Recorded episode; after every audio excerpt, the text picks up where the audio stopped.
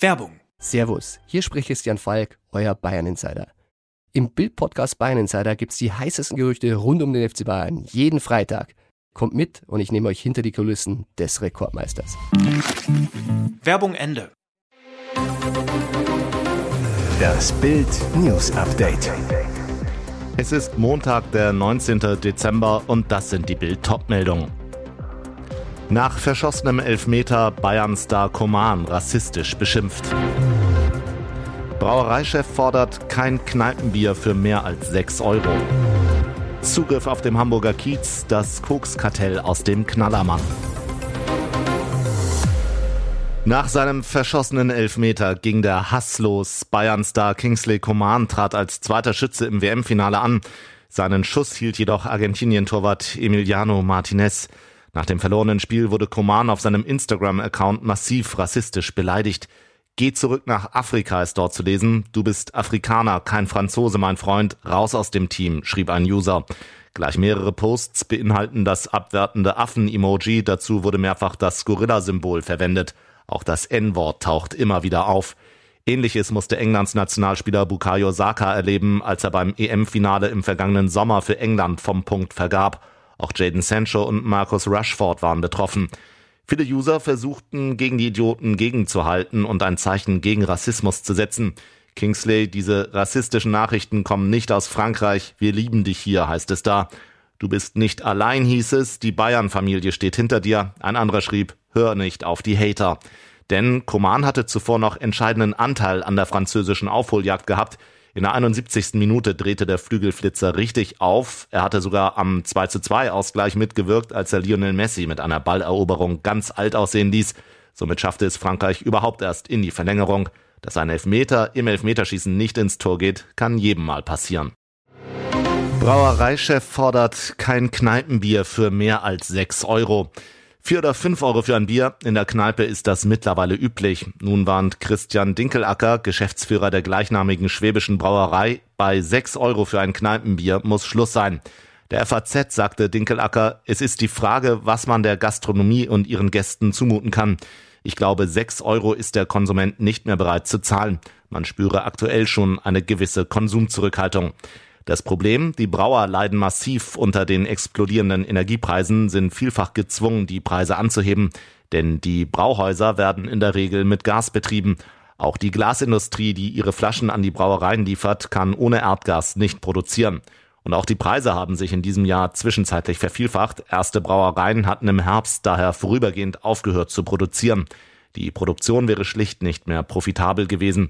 Unter anderem deshalb sind die Bierpreise im Vergleich zu vor einem Jahr um fast neun Prozent gestiegen und in einigen Kneipen könnte die 6-Euro-Marke für ein Bier bald fallen.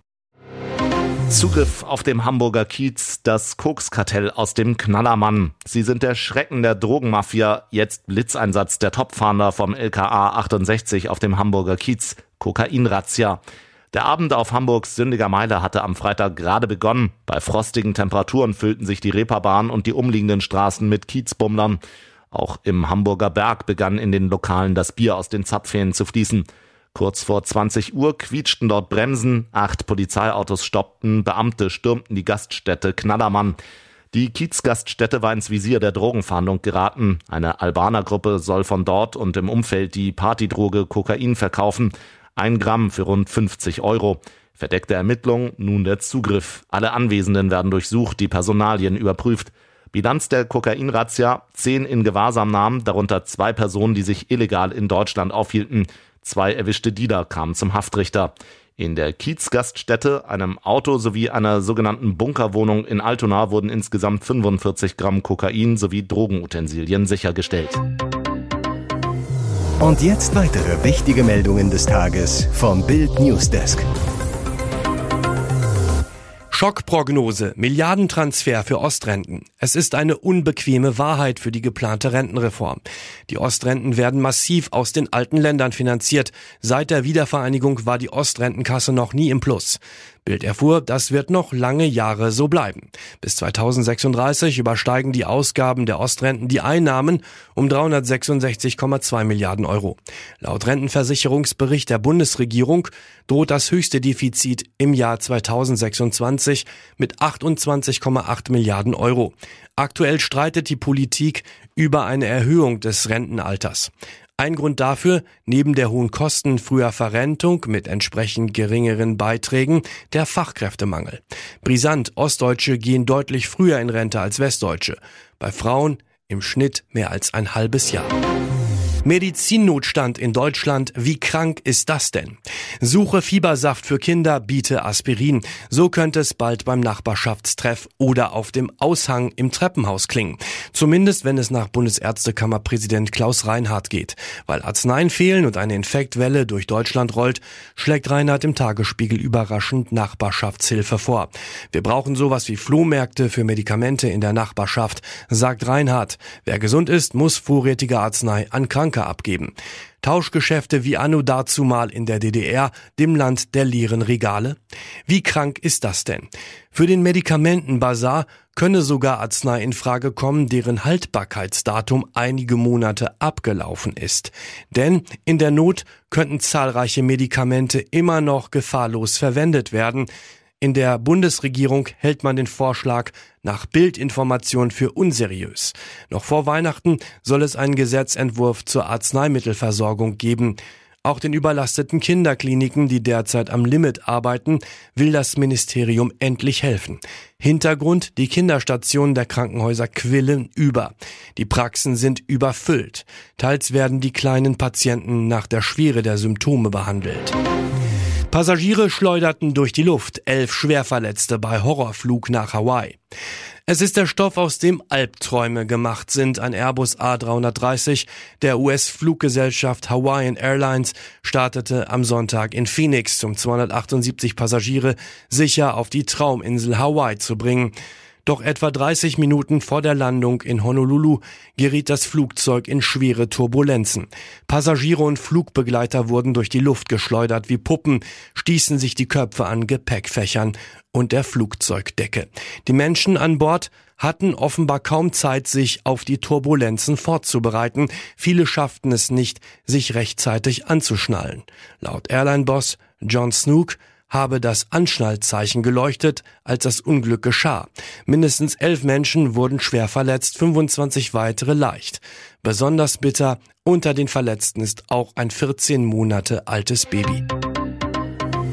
Hier ist das Bild News Update. Und das ist heute auch noch hörenswert. Blitzeisalarm. Erste Städte ordnen schulfrei an. Extreme Vorsicht am Montagmorgen. Da droht in den meisten Bundesländern extreme Glatteisgefahr. Der Deutsche Wetterdienst hat eine entsprechende Blitzeiswarnung herausgegeben. In der Region Hannover fällt wegen des drohenden Eisregens am Montag an allen allgemeinbildenden und berufsbildenden Schulen der Präsenzunterricht aus. Das gelte auch für die Landeshauptstadt Hannover, teilte die Region am Sonntag mit. Auch in anderen Städten und Landkreisen in Niedersachsen soll am Montag der Präsenzunterricht entfallen. Blitzeisalarm auch in ganz Nordrhein-Westfalen. Der Wetterdienst rät dazu, Aufenthalte im Freien zu vermeiden. Zudem werden erhebliche Verkehrsbehinderungen in der Nacht erwartet. Autofahrer sollten vorsichtig fahren, möglichst voll tanken und Decken sowie warme Getränke mitnehmen. Auch in Düsseldorf bleiben die Schulen und Kitas am Montag aufgrund der Unwetterwarnung geschlossen, wie die Stadt am Sonntagabend mitteilte. Für eine Notfallbetreuung sei gesorgt. Sie wollte mit dem Rad über die Gleise. 14-Jährige wird von Zug erfasst, tot. Tragisches Unglück am vierten Advent. Ein Mädchen wollte mit ihrem Fahrrad die Gleise überqueren. Ein herannahender Zug verletzte sie dabei tödlich. Der Unfall ereignete sich Sonntagmorgen gegen 10 Uhr auf der Bahnstrecke zwischen Bad und Welgast. Mit ihrem Rad wollte die 14-Jährige auf die andere Seite, überquerte ordnungsgemäß an einem Personenübergang die Gleise. Doch nach links und rechts schaute das Mädchen dabei offenbar nicht. Der Lokführer konnte die Bahn nicht mehr rechtzeitig stoppen und erfasste sie. Bei dem Zusammenprall wurde die 14-Jährige so schwer verletzt, dass sie starb. Der Lokführer blieb unverletzt, musste aber von einem Kriseninterventionsteam betreut werden. Ob der Bahnübergang beschrankt war, der Zug Warnsignale abgegeben hatte oder ob dort ein blinkendes Andreaskreuz stand, ist derzeit noch unklar.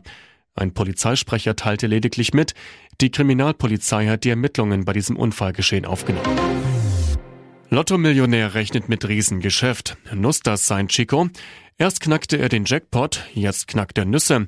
Kirschat Chico aus Dortmund sahnte 9,9 Millionen Euro ab, ließ es richtig krachen, gab Unsummen für Autos, Uhren und Klamotten aus.